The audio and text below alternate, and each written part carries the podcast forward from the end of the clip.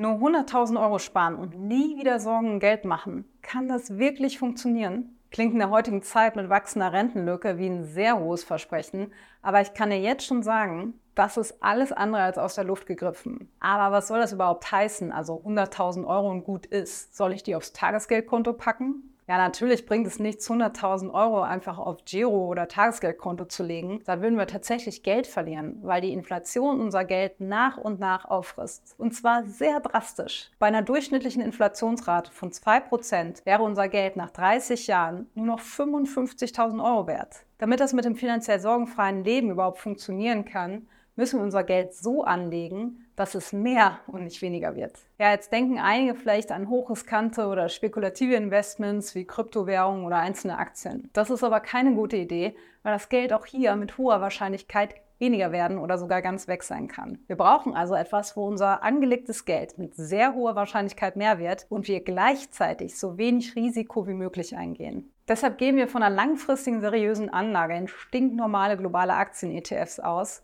und nehmen einfach die globale Marktrendite mit. Das ist auch für jeden einfach möglich und umsetzbar. Falls du nicht so genau weißt, was ETFs sind und warum die für uns Privatanleger so gut geeignet sind, dann schau dir mal unser Video zum Thema an. Ja, egal welche Investments wir zugrunde legen, um auf realistische Ergebnisse zu schauen, müssen die Beträge noch um Inflation, Steuern und Kosten bereinigt werden, was viele bei solchen Videos gerne mal vergessen. Und wir nehmen für die Rente eine nur halb so hohe Rendite wie in der Ansparphase an. Wir sollten nämlich dann, wenn wir das Geld auch wirklich brauchen, auch ein bisschen konservativer anlegen, damit wir nicht in Gefahr laufen, dass unser Geld am Ende nicht reicht, weil es gerade schlecht an der Börse aussieht. Darum legen wir dann die Hälfte in Bankguthaben oder in Staatsanleihen an. Schauen wir uns also mal verschiedene Szenarien mit konkreten Zahlen an, um nicht nur abstrakt darüber zu reden. Im ersten Szenario, da legen wir im Alter von 40 Jahren 100.000 Euro an und gehen von einer Rentendauer von 30 Jahren aus. Wir nehmen also an, dass wir bis zum Alter von 97 das Geld aufbrauchen dürfen. Im Schnitt werden wir ja aktuell nur um die 80 Jahre alt, aber wir wollen ja auf Nummer sicher gehen. Schmeißen wir all die Zahlen und Annahmen in den Vorsorgerechner, können wir im Ergebnis ab 67 Jahren mit über 1.200 Euro Rente pro Monat aus unseren ETFs rechnen. Natürlich, wie erwähnt,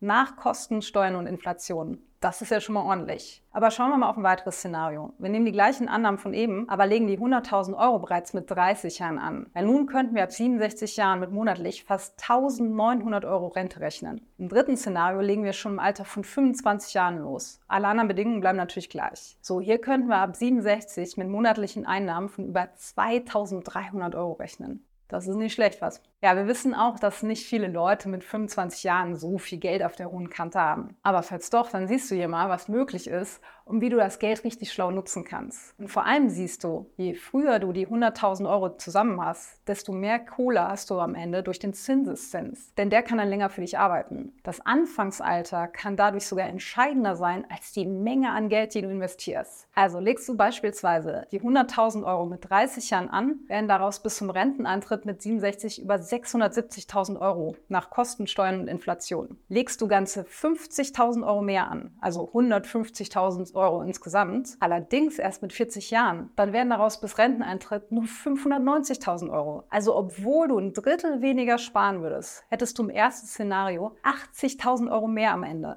Das ist die Power vom Zinseszins. Aus meiner Sicht haben wir auf jeden Fall in allen Szenarien noch eine ordentliche Summe monatlich zur Verfügung, mit der wir unsere Rente wirklich gut aufbessern und ein schönes Leben leben können. Die Idee hinter diesem Konzept ist ja, dass du einmal 100.000 Euro investierst und dich von da an nur noch um deine aktuellen Lebenserhaltungskosten kümmern musst. Am Ende hast du dann die eben aufgeführten Beträge zur Verfügung. Ja, und wenn du angestellt bist, natürlich alles noch on top zu deiner gesetzlichen Rente. Ich weiß nicht, wie das für dich ist, aber ich finde das eine sehr motivierende Sichtweise. 100.000 Euro zurückzulegen, das kann fast jeder von uns schaffen. Und jetzt stell dir mal vor, du würdest 200.000 Euro anlegen. Wenn du das Geld mit 40 investierst, kannst du dir später fast 2400 Euro monatlich auszahlen. Auch erst mit 50 angelegt kommst du immerhin noch auf 1500 Euro monatlich. Und wenn dann noch die gesetzliche Rente oben drauf kommt, lässt sich sehr angenehm leben. Ja, wenn dich das motiviert hat und du jetzt Schritt für Schritt lernen willst, wie du dein Geld in breit gestreute ETFs anlegst und Anfängerfehler, die dich Zeit und Geld kosten, vermeidest, dann schau dir hier mal unser kostenloses Webinar zum Thema an.